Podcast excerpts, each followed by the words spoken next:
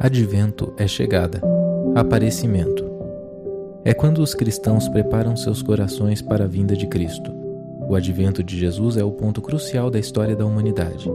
Em sua primeira e segunda vinda, o que Jesus fez e irá fazer trouxe e trará consequências para toda a eternidade. Tudo é sobre ele e tudo é a partir dele. Por isso, nessas semanas que antecedem o Natal, dedicaremos tempo para meditarmos e renovarmos nossa esperança que nasce da beleza e significado no mistério da encarnação do Filho de Deus. Bem-vindo à série Advento. Nós estamos hoje no terceiro domingo já do Advento, então o terceiro domingo dessa estação de Advento, né? Que estamos experimentando e vivenciando mais uma vez. Nós estamos muito alegres porque mais uma vez e, e cada vez a cada ano, de forma mais intencional, nós temos buscado lembrar de todas as coisas da tradição cristã que nos ajudam, que nos ensinam, e o advento é uma delas, a primeira estação aí do calendário litúrgico, como já falamos aqui. E eu quero compartilhar uma palavra, uma reflexão nessa manhã com todos nós em relação ao advento numa perspectiva futura. Então, nós tivemos aqui já uma série de introdução ao calendário cristão ou calendário litúrgico. Tivemos uma palavra falando sobre o Cristo histórico, a encarnação de Cristo. Na semana passada, o pastor Leandro Vieira ensinou a gente, nos, nos compartilhou uma palavra em relação ao Cristo entre nós, através da vida da igreja, o, o Cristo que se encarnou também através de nós. E nós Hoje falaremos sobre uma perspectiva futura, como cantamos aqui, escatológica, na ideia de Maranata, do clamor que a igreja já tem há muito tempo, como veremos, e que precisa estar em nossos corações. Então, antes de nós fazermos a nossa leitura bíblica dessa manhã, eu gostaria de rapidamente falar um pouco sobre isso essa ideia e esse objetivo que o advento tem e traz. Né? Então, nós temos falado aqui todas as vezes que advento significa vinda, né? Então, estamos falando sobre a vinda, sobre o aparecimento, sobre a presença de Cristo entre nós. Então, no advento celebramos e lembramos o Cristo que veio e o Cristo que. Cristo que veio e o Cristo que, vamos lá, virá. Essa é a nossa esperança, o Cristo que veio e o Cristo que virá. Então, mesmo não sendo é, algo, não, não sendo tradições ou comemorações ou lembranças ordenadas pelas Escrituras, o Advento não é algo que está ordenado nas Escrituras que nós devamos celebrar isso, mas está inspirado e fundamentado pelas Escrituras. Então, a Bíblia nos inspira e também fundamenta essas celebrações e esse relembrar, como já falamos aqui, né? Então, nós temos calendários, todos nós temos, né? o calendário judaico é um deles, que é um, um calendário estritamente nacional, ele é para o povo judeu, e ele tem datas que os judeus consideram santas, então, diferente disso, nós, como cristãos, nós temos um calendário também, que nós podemos seguir, de uma perspectiva protestante, considera essas datas como pedagógicas. Então, essa é a diferença. Nós não estamos santificando nenhuma data, mas estamos usando o advento e essa estação de Natal, em vez de entregarmos isso ao secularismo, nós queremos usar isso de forma pedagógica e também ensinar o evangelho, comunicar o evangelho às pessoas. Então, é, nós falamos aqui, você pode lá ouvir essa palavra, que você não deve demonizar a árvore de Natal, ou as luzes, ou as coisas, todas os símbolos do Natal, mas usar isso para anunciar o Evangelho, não entregar a, essa, a esse século essas coisas, os símbolos, por exemplo, nós temos visto o arco-íris, né, um símbolo que tem sido entregue ao secularismo, e nós não temos medo de usar coisas que nos remetem à nossa fé cristã, sendo que poderíamos usá-las para anunciar o Evangelho, a aliança de Deus conosco. Então, mais uma vez nessa manhã eu quero que você tenha essa perspectiva dessas celebrações como Advento e Natal, que elas emergem das Escrituras, elas emergem da vida de Cristo, emergem da vinda de Cristo, uma vez já à terra, encarnado, e agora também numa expectativa e numa esperança escatológica, ou seja, de cumprimento final. Então, abra sua Bíblia e vamos fazer nossa leitura bíblica de 1 João. Essa breve introdução, e só para inserir a gente um pouco no contexto do que é o advento, é, vai nos levar agora para esse lugar de pensamento futuro em relação a Cristo. Então, eu gostaria que você lesse comigo o texto de 1 João, no capítulo 2, do 28 até o 3,3. Então, Vamos pegar ali essa transição entre os dois capítulos, é, do 28, capítulo 2, 28, até o 3, 3, que é um dos muitos textos escatológicos, né, da, das Escrituras no Novo Testamento. Então, vamos ler juntos. Você que está acompanhando online pode acompanhar na tela aí também, vocês aqui também, ou na sua Bíblia, se você puder, leia comigo aí. 2,28 de 1 João diz o seguinte: Filhinhos, agora, pois, permanecei nele, para que, quando ele se manifestar, tenhamos confiança e dele não nos afastemos envergonhados na sua vinda. 29. Se sabeis que ele é justo, reconhecei também que todo aquele que pratica a justiça é nascido dele. Capítulo 3, versículo 1. Vede que grande amor nos tem concedido o Pai, a ponto de sermos chamados filhos de Deus. E de fato, somos filhos de Deus. Por essa razão, o mundo não nos conhece, porquanto não o conheceu a Ele mesmo. Amados, agora somos filhos de Deus, e ainda não se manifestou o que haveremos de ser. Sabemos que, quando Ele se manifestar, seremos semelhantes a Ele, porque haveremos de vê-lo como Ele é. E assim mesmo se purifica todo o que nele tem esta esperança assim como Ele é puro. Vamos orar pedindo por iluminação do Espírito sobre as Escrituras nessa manhã. Pai, nós bendizemos o Seu nome, te agradecemos e engrandecemos quem você é nessa manhã. Já fizemos isso com as canções que cantamos, com os textos bíblicos que lemos, e temos buscado fazer isso com a nossa adoração espalhada todos os dias da nossa vida. Mas nessa, nessa hora, mais uma vez, nós queremos nos apontar a Ti, nos direcionar a Ti, colocar nossa mente, força, coração, pensamentos, tudo que temos e somos direcionados a Ti. E nós não podemos sozinhos fazer isso, nós precisamos do Teu Espírito e da Tua graça sobre nós mais uma vez nessa manhã. Graça para compartilhar essa palavra, para ouvir o que o Teu Espírito quer comunicar a nós, a Tua igreja ilumina o nosso interior, os olhos do nosso coração, o nosso ser por completo a partir do nosso interior, a partir de dentro. Nossa mente possa receber os pensamentos do alto, uma visão clara de quem Deus é em Cristo, uma compreensão exata, específica e que gera esperança em nosso coração nessa manhã. Eu te peço que a tua igreja, em todos os lugares da terra, nessa estação de advento, seja iluminada por uma expectativa e, mais do que isso, por uma esperança da certeza do retorno de Cristo. Por isso nós clamamos nessa manhã, como cantamos: Maranata, hora vem, Senhor Jesus. Nós queremos compreender a tua palavra nessa manhã, que as distrações cessem e que o teu Espírito fale conosco pela palavra que não muda. Em nome de Jesus, amém e amém. Nós queremos então, a partir desse texto bíblico, como eu falei que é um dos muitos textos bíblicos, expor algumas dessas verdades sobre o retorno de Cristo, sobre a escatologia. Quando falamos de teologia, nós temos basicamente três ramificações que se subdividem em várias, e a primeira delas é soteriologia, ou seja, é, quando estudamos e pensamos e vemos a doutrina da salvação, depois temos eclesiologia, que fala da eclésia, ou aquilo que sabemos e podemos descobrir e estudar e conhecer nas Escrituras sobre a vida da igreja. E escatologia, falamos um pouco sobre isso, aqui já em algumas vezes, tivemos já séries sobre isso, ensinos, estudos mais profundos, temos muitos bons livros, e a escatologia fala, fala sobre o cumprimento, sobre os últimos dias, sobre o escatom, o cumprimento de todas as coisas em Cristo, e isso se dá, isso culmina no retorno dele. Então, essa é a perspectiva que falaremos nessa manhã. E eu preciso que você entenda algo que, que é muito importante quando falamos de escatologia aqui. Não há um elemento bíblico na profecia, na, na profecia bíblica, não há um elemento para o povo de Deus que seja mais importante do que esse, a volta de Jesus. Então, de todas as profecias bíblicas e de tudo que a Bíblia nos ensina, esse elemento é extremamente importante e fundamental para mim e para você. Cristo voltará. Jesus é o Senhor hoje, mas ele virá como rei sobre toda a terra, em um retorno glorioso, em um retorno pessoal, em um retorno que será de muito poder e manifestação da sua glória de forma plena. Então, quando falamos da metanarrativa, criação, queda, redenção, nós temos no final de tudo a consumação.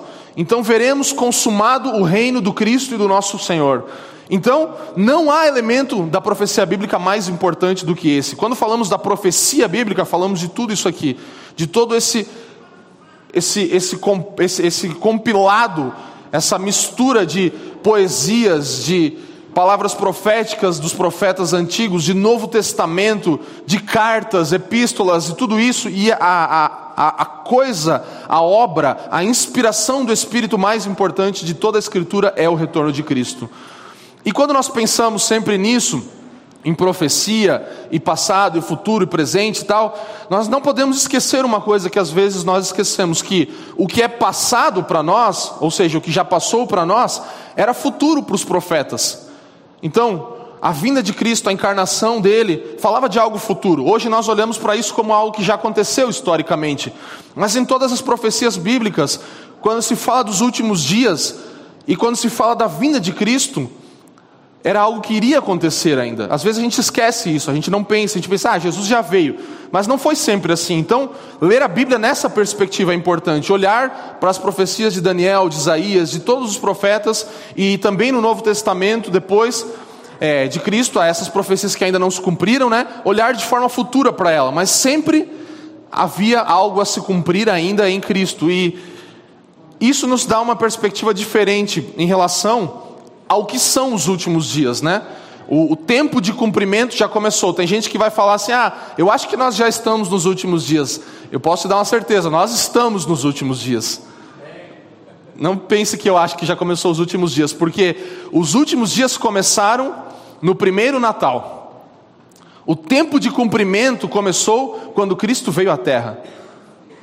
Não vai acontecer algo, sim, vai acontecer muitas coisas, mas no sentido de inauguração da palavra profética que fala sobre os últimos dias, eles já iniciaram desde o primeiro Natal. Então, os últimos dias que os profetas falavam no Antigo Testamento desde sempre não, não eram não, não se remetiam ao século 21.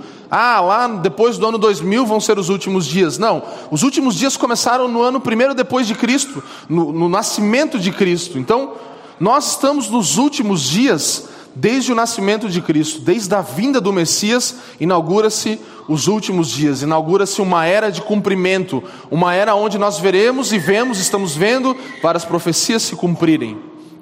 É, 1 Coríntios 10, 11, eu vou voltar logo para o texto que a gente abriu aqui, e, e nós vamos pegar um pouco ali dos, dos, dos versos que lemos, não temos tempo para fazer uma exposição completa, mas vamos ver um pouco deles. Mas 1 Coríntios 10, 11 nos diz assim: ó. Essas coisas lhe sobrevieram como exemplos e foram escritas para advertência nossa, de nós, nós outros, sobre quem os fins dos tempos têm chegado. Então Paulo ele estava falando isso naqueles dias, que tudo o que estava acontecendo são exemplos que nos advertem para nós, ele falando da sua geração, e ele está falando sobre nós, sobre quem as pessoas, as pessoas do meu tempo, Paulo estava falando, nós irmãos aqui, que hoje se estende até nós, então também o fim dos tempos era os dias de Paulo, eram aqueles dias, mas também são os dias de hoje. Mas o texto bíblico deixa muito claro essa ideia de que desde o primeiro, dos primeiros, primeiros anos da igreja na terra, a partir de Cristo, eles tinham a perspectiva de que eles estavam vivendo os últimos dias, porque Cristo já havia vindo, ele havia morrido, ele havia ressuscitado, ele havia subido aos céus e eles estavam esperando ele retornar de novo a qualquer momento. Então, os últimos dias, na perspectiva de Paulo, tem chegado naquele momento em que ele escreve as cartas, e nós vemos João e outros irmãos e apóstolos também compartilhando isso. Então, desde os primeiros homens apóstolos da igreja, havia uma perspectiva de que nós, a igreja, os filhos de Deus, somos peregrinos nessa terra. Somos homens e mulheres que não estamos aqui para constituir é, algo simplesmente que vai passar, que vai, que vai escapar pelas nossas mãos. Nós sim temos uma perspectiva de construir nessa terra e de que essa terra será restaurada, mas ao mesmo tempo somos peregrinos, estamos em, uma, em um tempo de, de, de cumprimento de palavras proféticas que nos levarão a algo mais real e verdadeiro e no sentido também de eterno, como firme, como certo, que é a nossa, a nossa vida com Cristo eternamente. Hebreus 1,12 também vai nos dizer assim: ó. Antigamente Deus falou muitas vezes, de muitas maneiras, aos pais pelos profetas, mas nestes últimos dias nos falou pelo Filho. Então aqui também uma perspectiva de que sempre haviam palavras proféticas e Deus falava pelos profetas e de várias maneiras aos pais, mas hoje, nesses últimos dias que nós temos o Filho, agora Ele nos fala através do Filho. Você está comigo? Então a perspectiva dos últimos dias ela era muito real para todos os nossos irmãos, conservos e apóstolos bíblicos. Eles estavam vivendo os últimos dias. E quando a gente fala de escatologia, tem muitas coisas, né? Muitas variações de pensamentos, interpretações. E nós, como igreja local, temos pensamentos também, você pode ter também é, interpretações e pensamentos e, e, e, linhas teológicas que você compreende mais plausíveis, mais certas, né? De acordo com a Escritura. E tudo isso é, é, um, é um mar de muitos pensamentos por séculos e séculos. Mas nós, aqui como igreja local, temos buscado não enfatizar, não colocar essa mensagem, assim como qualquer mensagem, em primeiro lugar. Então a escatologia não toma um lugar de topo na nossa igreja local, assim como as doutrinas da salvação também não tomam, assim como outras coisas não tomam. O que toma o primeiro lugar nessa igreja local é o Evangelho, é a verdade de Cristo, daquilo que Ele fez por nós e daquilo que Ele está fazendo hoje. Mas ao mesmo tempo nós não podemos deixar de lado todos os tipos de é, doutrinas e pensamentos bíblicos, ou seja, aquilo que a Bíblia nos ensina. E escatologia é uma delas. E eu queria que nós pensássemos, apesar e além de todos os outros pensamentos que nós podemos ter sobre tribulação, milênio, é, sobre quando acontecerá, o que acontecerá, que palavras, que, que profecia se cumpriu, o que não se cumpriu.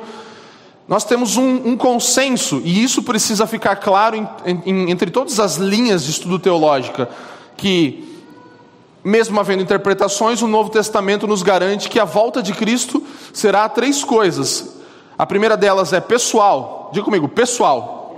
Então o retorno de Cristo será pessoal. Nós temos aí pessoal, depois, segunda coisa, visível, diga, visível. E depois em glória. Tá visível, né? Então, o retorno de Cristo será pessoal, visível e em glória. Isso é consenso porque a Escritura deixa isso muito claro no Novo Testamento. Então o Senhor Jesus Cristo virá de forma pessoal, o próprio Jesus virá mesmo, homem, Deus, visível, nós veremos Ele. Não será algo que será imaterial, nós veremos o próprio Cristo, e isso será em glória, em grande poder e glória. Então, isso é um consenso quando nós falamos sobre a parousia ou parúzia, o aparecimento, a vinda. Essa palavra parúzia, a gente usa, o Leandro usa bastante, a gente usa bastante aqui porque ela fala sobre, ela expressa bem o que fala do aparecimento de Cristo, ou seja, da presença de Cristo. Então, em oposição à ausência, nós teremos uma presença, não que Cristo esteja ausente, porque Ele está entre nós, e nós vamos ver de algumas formas isso, mas ao mesmo tempo nós temos a ausência física dele, a ausência pessoal de Cristo, a ausência de Cristo nessa glória manifesta em que ele virá novamente. Então, isso é certeza, isso é inegociável. Jesus virá de forma pessoal, ele virá de forma visível e ele virá em glória. Amém? Então isso precisa ficar muito, muito claro para nós. Indiscutivelmente as escrituras nos ensinam isso. Sabe? É o retorno, o aparecimento de Cristo será como, como alguém que você conheceu somente pela internet. Lembra de alguém aí? Tem gente que até né, casou conhecendo alguém pela internet, ou, ou mandou carta, né, telefone, para quem é mais old school, então ligou para alguém e tal, e aí um dia você conheceu aquela pessoa, você fala, nossa, aquele cara que eu, que eu falava, que eu via pregar lá no YouTube, né, sei lá, que eu, né, tem alguns exemplos aqui, né, galera que, que via, né, que ouvia as músicas, que não sei o que e tal, e foi lá e conheceu aquela pessoa. É mais ou menos isso que acontece. Então Jesus, ele hoje está conosco de algumas formas. Ele está conosco por meio do Espírito, por meio da palavra, como falamos aqui em algumas semanas atrás, pelos meios de graça, Jesus está conosco, pelo, pela face do nosso irmão, pela face dos pobres, onde nós podemos ajudar pessoas necessitadas, nós vemos a face de Cristo naqueles irmãos, naquelas pessoas todas, mas isso é diferente do que acontecerá, porque um dia nós o veremos face a face. Então, você pode se comunicar com Cristo, você pode ver a Cristo, você pode ter acesso a Ele hoje, mas de forma limitada, no sentido da pessoalidade da pessoa de Cristo, né? da visibilidade de Cristo, da glória com a qual nós veremos Ele um dia. Então, eu quero pegar esse texto de 1 João rapidamente, numa reflexão que nós vamos fazer aqui, e, e falar sobre algo que, que eu julgo ser muito importante, que eu creio ser muito importante na esperança escatológica, ou seja, Esperança não no sentido de, ah, eu espero que Jesus volte um dia, quem sabe ele volta. Eu tenho uma esperança que ele vai voltar assim, sabe? Não é isso, é certeza. Esperança para o crente, para o cristão, é certeza. Eu espero um Cristo que eu sei que vai vir. Não é uma expectativa aleatória que assim, ah, talvez Jesus vai vir e aí vai ser muito bom, mas se ele não vier, a gente também vai vivendo. Não. Nós queremos o retorno de Cristo. Nós ansiamos pelo retorno de Cristo. Amém?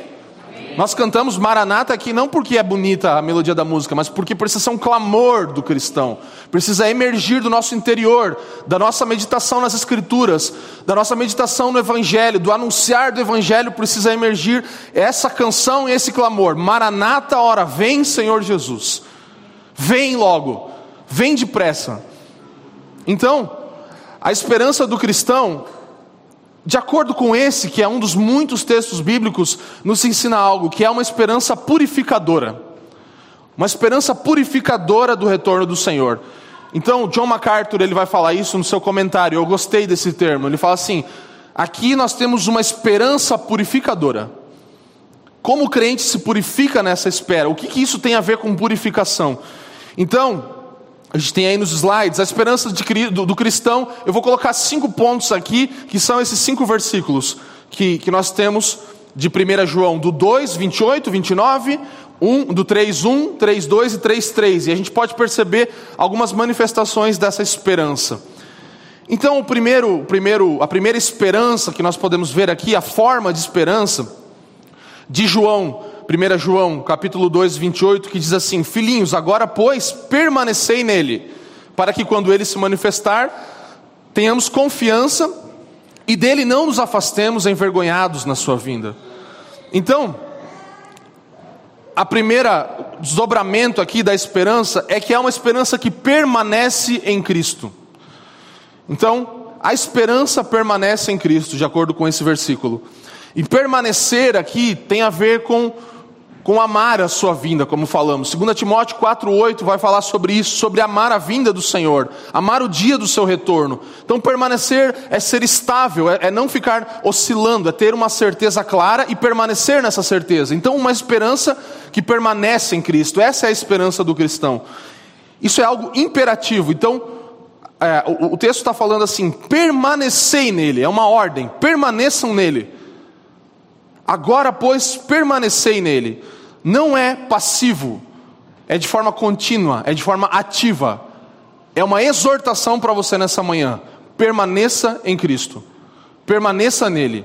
Ele virá como Senhor, ele virá como o verdadeiro Senhor de todo mundo. Então, nós agora veremos que essa parousia, esse aparecimento de Cristo, não é simplesmente uma coisa que, ele, que vai acontecer e, e nada vai mudar nisso. Não, vai mudar muita coisa, porque parousia tem sempre essa intenção. Essa palavra, quando é usada, ela mostra essa ideia do aparecimento de um grande rei, de um governador. Leandro falou já sobre isso aqui em algumas palavras. Então, ali, ali um, um aparecimento onde nós vemos um aparecimento de uma pessoa real, de alguém que nós temos que nos devotar a Ele e reconhecer que Ele veio para reinar, que Ele veio para estabelecer algo. Essa é a intenção de Paulo quando usa parousia. Esse aparecimento é a grande prova de que Jesus e não César é o Senhor. Ele vem para mostrar isso. Eu sou o Senhor. A gente tem falado muito sobre isso aqui, né? Da ideia na política de que César não é o Senhor, mas Jesus é o Senhor. E aqui nós vamos ver isso plenamente. A parousia ela vem mostrar isso. Eu sou o Senhor da terra, não tem outro. César é uma farsa. Todo tipo de César é uma farsa porque eles não são senhores desse mundo. Eu sou o único Senhor e eu vim reinar sobre essa terra. Essa é a parousia, esse é o aparecimento de Cristo. Essa é, é, é a certeza que nós veremos. O aparecimento de Cristo é essa, essa, essa comprovação final de que Jesus Cristo é o Senhor. Jesus Cristo é o Rei de toda a terra. Então, Filipenses 3, 20 a 21, se nós pudermos abrir, eu não sei se eu coloquei aí o texto bíblico de Filipenses 3, 20 a 21, é, eu acho que está aí. é um texto muito importante para a gente. Diz assim, ó, Filipenses 3, do 20 ao 21. Pois a nossa pátria está nos céus, de onde também aguardamos o Salvador, o Senhor Jesus Cristo. E o 21 vai falar: o qual transformará o nosso corpo de humilhação para ser igual ao corpo da sua glória, segundo a eficácia do poder que ele tem de até subordinar a si todas as coisas. É muito claro esse texto em relação ao senhorio de Cristo. Então, nós, não, nós, nós aguardamos uma pátria, nós aguardamos a pátria celestial, pois somos dessa pátria. E quando ele vier, ele virá e subordinará todas as coisas ao seu governo. Então ele vem para dizer: Eu sou o Senhor de toda a terra. Se havia alguma dúvida e vocês achavam que tinha um outro Senhor, eu estou aqui cumprindo aquilo que eu sempre falei: Eu sou o Senhor de toda a terra. Eu vim para reinar e para governar todas as nações em justiça. Então, a primeira coisa, a esperança permanece em Cristo. Em segundo lugar, 1 João 2, 29, diz assim: Se sabeis que ele é justo, reconhecei também que todo aquele que pratica a justiça é nascido dele. Então, em segundo lugar, é uma esperança que faz da justiça um hábito. A esperança do cristão, ela faz da justiça um hábito. Você e eu precisamos habitar em justiça. Precisamos fazer disso uma constante na nossa vida. A justiça, o estabelecimento da justiça em todos os lugares onde estivermos. Sabe, o viver justo é a prova de que nós nascemos de novo. É a evidência de que nós nascemos de novo. Então, nós precisamos alinhar a nossa vida na esperança escatológica com um viver justo. Isso é requerido do cristão, de acordo com o texto bíblico aqui. Porque ele virá como juiz também. Assim como ele virá como senhor sobre toda a terra, ele virá como juiz para julgar, e ele virá como juiz para para ser nosso advogado também, para também dar as nossas recompensas também, mas também como aquele que vai ver e vai avaliar como a nossa justiça foi ou não foi. O juízo eterno é uma coisa básica para a escatologia. Nós cremos em um juízo eterno. E nós cremos também que hoje nós, como cristãos, precisamos viver de forma justa. Essa é a prova de que você nasceu de novo. Essa é a evidência de que o cristão tem esperança em Cristo e de que ele nasceu de novo, porque ele faz da sua vida um habitar na justiça todos os dias. Ele é certo, ele é correto com as coisas, ele busca viver desse jeito. Então, acenda a sua esperança escatológica por um viver justo novamente. Traga isso para dentro de você. Então, a esperança permanece em Cristo, ela faz da justiça um hábito, e em terceiro lugar, 1 João 3,1, vede que grande amor nos tem concedido o Pai, a ponto de sermos chamados filhos de Deus, e de fato somos filhos de Deus. Por essa razão, o mundo não nos conhece, porquanto não conheceu a Ele mesmo. Então a terceira coisa sobre a esperança é que a esperança ela engrandece o amor de Deus. Ela sempre enfatiza o amor do Pai. Vede que grande amor com o qual o Pai nos amou. Leandro leu aqui o texto que nós lemos de certeza do perdão, que não é o amor não é sobre quanto nós amamos a Deus, é o quanto ele nos amou. Deus nos amou de tal maneira, não é uma quantidade de amor, é um modo de amor, é uma forma de amar. E a esperança escatológica do cristão, ela exalta esse amor de Cristo sempre, de Deus, do Pai, em primeiro lugar. Então, a nossa esperança escatológica não é sobre, em primeiro lugar, sobre a saudade que eu tenho, né? Que a gente fala às vezes sobre isso, ah, eu tenho saudade de Cristo e tal. E, em primeiro lugar, não é sobre o nosso sentimento que nós vamos clamar Maranata, mas é por causa do amor do Pai, por causa do grande amor com que Ele nos amou e nos salvou, Ele também vai nos enviar um juiz e um rei sobre essa terra. Então, em primeiro lugar, engrandece o amor de Deus antes de qualquer sentimento nosso que possa querer trazer a Cristo. O retorno de Cristo é mais uma manifestação do amor do Pai. É mais uma manifestação daquele que amou de tal maneira, amou de tal modo que deu o seu filho, que entregou o seu filho por nós, a ponto de que hoje nós pudéssemos ser chamados filhos de Deus. E não só ser chamados, mas somos filhos de Deus. Isso precisa mexer com o teu coração. Isso precisa, né? A gente precisa quebrantar a nossa vida e pensar novamente sobre essas coisas tão básicas, que o amor do Pai foi tão grande por nós a ponto de nós sermos inseridos em uma família. E agora, não só isso, mas que ele também promete que o seu filho voltará novamente. Aquele que iniciou um processo de redenção e santificação cumprirá isso no seu grande retorno. E nós precisamos ter esse coração que espera com essa expectativa. Em quarto lugar, 1 João 3,2 diz assim: Amados, Agora somos filhos de Deus e ainda não se manifestou o que haveremos de ser. Sabemos que quando ele se manifestar, seremos semelhantes a ele, porque haveremos de vê-lo como ele é. Aqui é muito engraçado, né? Que fica essa coisa de nós não somos ainda, mas nós já somos. Mas, amados, nós somos filhos de Deus, mas ainda não somos o que a gente deve ser. Mas nós sabemos que quando ele se manifestar, aí nós seremos, né? Porque nós haveremos de vê-lo como ele é. Então, tem muito, muito, muito português aqui, né? Muita conjugação, pretérito, perfeito, imperfeito e tal, e todas essas coisas, né? Que a gente às vezes se embanana para saber o que, que quer dizer, mas será que vai acontecer? Já aconteceu? A verdade é que a gente pode perceber aqui esse paralelo mesmo de várias coisas. Então, é, o que, que eu coloquei aqui? Que essa esperança, ela antecipa a volta de Cristo. Então, para mim, o que, o que o texto está nos ensinando aqui é que, de alguma forma, nós, sim, nós já somos, né? Nós experimentamos isso. A esperança do, do, do, cristão, ela não só é por algo que vai, vai acontecer, que vai se cumprir, mas é algo que já está acontecendo. Então é uma antecipação, é um antegozo, é uma ante-alegria. Nós podemos antecipar essa alegria da salvação e, e da vinda de Cristo. Nós podemos experimentar isso pela nossa esperança, pela nossa certeza. E Paulo, é, João que está falando que nós somos filhos de Deus e ainda não se manifestou o que haveremos de ser. Então não é que simplesmente Jesus vai aparecer, mas ele se manifestará também de um modo a transformar todas as coisas, a ponto de nós estarmos diante dele. O texto vai falar como nós seremos, como nós deveremos ser. Quando ele se manifestar, seremos semelhante a ele, porque haveremos de vê-lo como ele é. Então, não somente nós veremos a ele, seremos transformados por ele, mas nós também haveremos de ser como devemos ser plenamente em Cristo. Então isso nos afeta, isso nos toca. E agora nós somos plenos diante dele e também diante dos outros. Então isso aqui também fala da minha e da sua identidade que em Cristo é experimentada agora, mas plenamente nós haveremos de ser diante dele e diante de toda a humanidade quem devemos ser nesse dia. Nesse momento nós seremos plenos em quem nós somos chamados para ser, naquilo que Cristo fez por nós agora de forma revelada a nossa verdadeira identidade vai se mostrar. O texto fala que o mundo não conhece vocês, o mundo não sabe, porque a gente é literalmente, parece extraterrestre, assim, né? Não há uma compreensão. Mas em que mundo esses crentes vivem, né? Por que, que eles vivem em outra, outra pátria? Por que, que eles têm expectativas e esperanças diferentes do, do sonho americano ou do sonho brasileiro? Por que, que eles têm pensamentos diferentes em relação ao futuro e tal? Não é muito compreensível por pensamento desse século, para as pessoas que não são cristãs, que não servem ao Senhor. Mas nesse dia há uma promessa de que aí todas as pessoas vão compreender quem nós sempre fomos em Cristo, porque agora o Rei estará conosco e o Senhor estará conosco e ele se manifestará e nós nos manifestaremos junto com ele. Então há uma esperança de uma identidade plena em Cristo nesse grande dia, de nós estarmos como sempre fomos, mas ninguém nos compreendeu.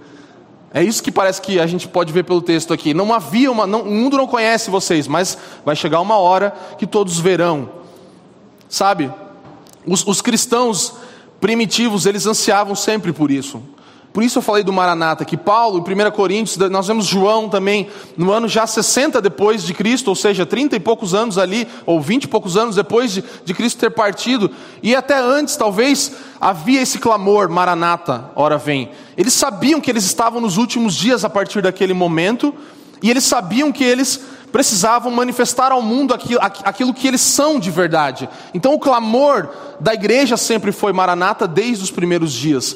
Desde que o cumprimento se inicia em Cristo, a igreja clama Maranata, a igreja anseia por essa manifestação plena de Cristo após ele ter partido, e uma manifestação de Cristo e da igreja também de forma plena. Então é, é a, a, esperança antecipa a volta de Cristo, porque hoje nós já somos em parte, nós falamos, falaremos aqui na sequência sobre isso, mas também traz expectativa da plenitude que experimentaremos. E o nosso quinto ponto nesse texto, de 1 João, 3,3, que diz assim: E a si mesmo se purifica todo o que nele tem essa esperança, assim como ele é puro. Então aqui é o, o, o auge dessa, dessa, dessa ideia e dessa perspectiva de esperança purificadora. Então, assim como nós sabemos e vemos e temos certeza de que isso acontecerá, e assim como a esperança está clara em nós, agora nós nos purificamos, porque temos essa esperança de que um Cristo puro, um Cristo que não pecou, virá e nós vamos trabalhar a nossa vida e apontar a nossa vida nessa direção. Então, em quinto lugar, a esperança deseja ser como Ele. A esperança do cristão é o desejo de ser como Ele, hoje e no futuro. Um dia seremos, hoje podemos nos tornar semelhantes a Ele pelo processo de santificação, pelo processo de maturação da nossa fé, pelo desenvolvimento da nossa salvação. Lembra que a salvação é, é, é monergista, somente o Pai nos salva. Agora, o desenvolvimento da salvação e a santificação é sinergia. Nós trabalhamos pela nossa, pelo desenvolvimento da nossa salvação com as nossas práticas diárias. Então, se temos esperança de sermos como Ele um dia, essa mesma esperança tem que estar queimando no nosso coração hoje. Você me entende? Não é que, ah, que legal, um dia eu vou ser transformado à semelhança de Cristo e vai ser lindo. Não, hoje você pode ser mais bonito, né? Você pode ser mais belo diante dos olhos do Senhor. É um processo de transformação que precisa ocorrer e, e, e ele está inerente, ele é parte da, de, de todos aqueles que têm uma esperança escatológica. Então a esperança que nós confessamos ter como igreja precisa nos fazer desejar sermos como Ele precisa queimar nosso coração por um desejo de sermos parecidos, de seguirmos os passos do nosso Mestre, de andarmos de acordo com a Sua vontade. Visto que um dia nós seremos como Ele, então nós deveríamos ter um desejo crescente de se tornar como Ele agora, né? Se você sabe que um dia você será como Ele, você tem um processo que você pode iniciar de transformação agora. É, John Piper vai falar assim, ó, é, o que antecipamos no futuro na segunda vinda de Cristo não é algo completamente novo. Então, o que nós antecipamos não é algo completamente novo, mas a consumação das bênçãos que já desfrutamos, visto que as promessas começaram a ser cumpridas em nossa vida. Então, já é, vivemos um tempo de cumprimento, as promessas de Deus já estão se cumprindo em Cristo, e agora nós podemos experimentar algo que não é simplesmente novo, mas que já está acontecendo dentro de nós e será consumado as bênçãos que nós já desfrutamos serão consumadas. Então, a esperança do cristão, ela permanece em Cristo, ela faz da justiça um hábito, ela engrandece o amor de Deus, ela antecipa a volta de Cristo e a esperança deseja ser como Ele. Essas são as cinco coisas dessa reflexão que nós temos nessa manhã. E o momento em que nós vivemos hoje é um momento de tensão. É o um momento entre o já e ainda não, que os teólogos vão falar, né? Então nós estamos entre o já e ainda não. Nós estamos nesse momento em que muitas coisas já se cumpriram, estamos vivendo os últimos dias desde a vinda de Cristo, mas ainda há muitas coisas para se cumprirem. E eu listei aqui algumas delas, e eu vou ler elas rapidamente para você. Talvez não sei se vai aparecer aí, está meio, meio ruim, mas tudo bem. Mas você sabe, vai ficar claro para você o que, que, já aconteceu, o que, que já se cumpriu, o que é cumprimento, a encarnação, a crucificação, a expiação, a propiciação, a ressurreição, a ascensão, o reino celestial, a intercessão, o derramamento do Espírito Santo, as missões globais, a reunião das nações, a igreja, as escrituras do Novo Testamento, a oração em nome de Jesus, a alegria inenarrável e a segurança obtida. Olha que bênçãos espirituais que nós temos, já cumpridas acesso a elas é verdadeiro, é real. Elas são parte do que vai nos levar para o ainda não. Então, isso daqui tem a ver com as ferramentas, os meios de graça que nós temos para experimentar santificação, purificação, uma esperança que purifica. Porque isso já é realidade para nós. Todas essas coisas são realidades conquistadas por Cristo na cruz. Mas o que é o ainda não? O que, que ainda vai acontecer? A esperança. O que é a esperança? No sentido de certeza. A segunda vinda, a ressurreição dos mortos, os novos e gloriosos corpos que nós teremos, o fim do pecado, a glorificação, o juízo sobre toda a incredulidade, os galardões, a entrada na alegria do Mestre, os novos céus e a nova terra, Jesus presente, presente entre o seu povo face a face, o fim do sofrimento, a plena satisfação em Deus e o eterno prazer. Glória a Deus por isso. Nós estamos entre o já e o ainda não. Nós estamos aqui nesse lugar onde várias bênçãos celestiais já foram conquistadas por Cristo para nós. E elas nos movimentam para esse cumprimento escatológico que nós temos e esperamos. Isso é o advento. O advento futuro, a vinda futura. Esse é o lugar que nós estamos. Nós temos ferramentas que nos empurram para uma esperança escatológica certa, que nos levam para ver o cumprimento dessas coisas. Sabe, o reino de Deus já invadiu o mundo através de Cristo. A encarnação, a morte, a ressurreição de Cristo são realidades. O reino de Deus invadiu o mundo, fato. Nós estamos esperando por algo que de alguma forma já aconteceu. O reino de Cristo já é real, invadiu nosso, a nossa era, o nosso século. E o retorno de Cristo vai fazer vislumbrar em nós e mostrar para nós e para o mundo inteiro a mensagem da salvação sendo completada. A plenitude da mensagem da salvação, do Evangelho, da história da redenção toda, está no grande retorno de Cristo. Criação, queda, redenção e consumação. É o capítulo que nos leva à plenitude de todas as coisas que experimentamos em todo esse processo estamos vivendo todos os dias. Então, o Natal e o Advento lembram disso. E eu quero que você tenha essa perspectiva nessa manhã. O Natal ele dividiu a história. Eu coloquei isso aí. O Natal dividiu a história. Vislumbres do futuro estão por toda parte. Então, todas essas coisas que são o já são vislumbres do futuro. São coisas que experimentaremos. Cristo ressurreto, seu corpo glorificado, que nós sabemos que ele tem hoje, é um vislumbre do que nós veremos dos nossos corpos glorificados. A glória eterna de Deus, a, o poder dele subindo e ascendendo aos céus, é um vislumbre do que nós veremos quando a glória dele se manifestar. A encarnação de Cristo vindo como homem, sendo 100% Deus e 100% homem, é um vislumbre daquilo que nós veremos quando o Rei eterno virá e governará em toda a terra como um homem para sempre. Como Deus homem. Então, todas as coisas do já são simplesmente vislumbres do que nós veremos. Então, beba profundamente daquilo que Jesus conquistou para nós e seja cheio da esperança de tudo o que há de vir.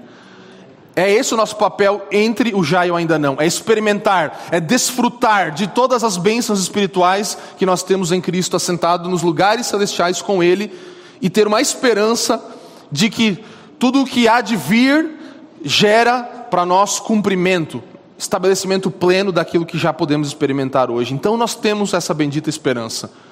O retorno de Cristo é a nossa bendita esperança. As suas promessas, todas elas são infalíveis. Nós aguardamos um retorno pessoal, um retorno de Cristo visível, um retorno em glória, porque as promessas dele são completamente infalíveis. Sabe, eu, eu eu quero que a gente ore nessa manhã, e o time de música já pode vir aqui também para frente para nós cantarmos uma canção. E essa reflexão ela é breve, mas ela, ela, ela precisa nos levar e nos conduzir a um lugar que não é simplesmente de ter um, um sentimento bom no nosso coração agora, mas é de nos levar a práticas de que essa esperança seja realmente uma esperança purificadora na minha e na sua vida. É inaceitável que nós nós vivamos do jeito que queremos. É inaceitável que nós pensemos, ah, está tudo bem, eu estou salvo. Isso faz de você alguém que não está esperando o retorno de Cristo, que não tem esperança escatológica, porque não está se purificando assim como ele é puro, baseado nessa esperança. Então, o meu chamado nessa manhã de advento é para que nós possamos usufruir da purificação que há na esperança do cristão, sabe, da purificação que há no retorno de Cristo. Obrigado por nos ouvir. A Família dos que Creem é uma igreja local em Curitiba comprometida com o Evangelho e a vida em comunidade. Para nos conhecer melhor e manter contato, acesse famíliadosquecreem.com.br.